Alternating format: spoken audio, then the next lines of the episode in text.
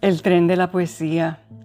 Me piden lleve el tren de la poesía a mi patria, a los confines de mi existencia, gritar que ya basta, una protesta, algo que levante la voz contra la injusticia, pobreza, hambre, racismo, abuso, desigualdad.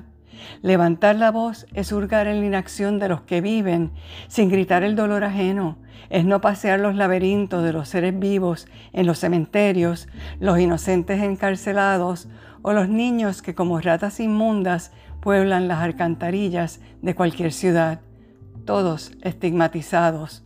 ¿Por quiénes? Rostros que nadie ve, corrompen, roban, matan.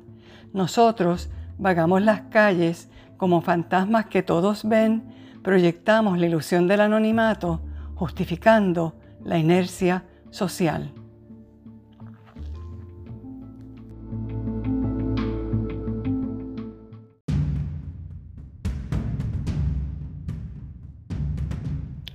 Cuerpo sin alma.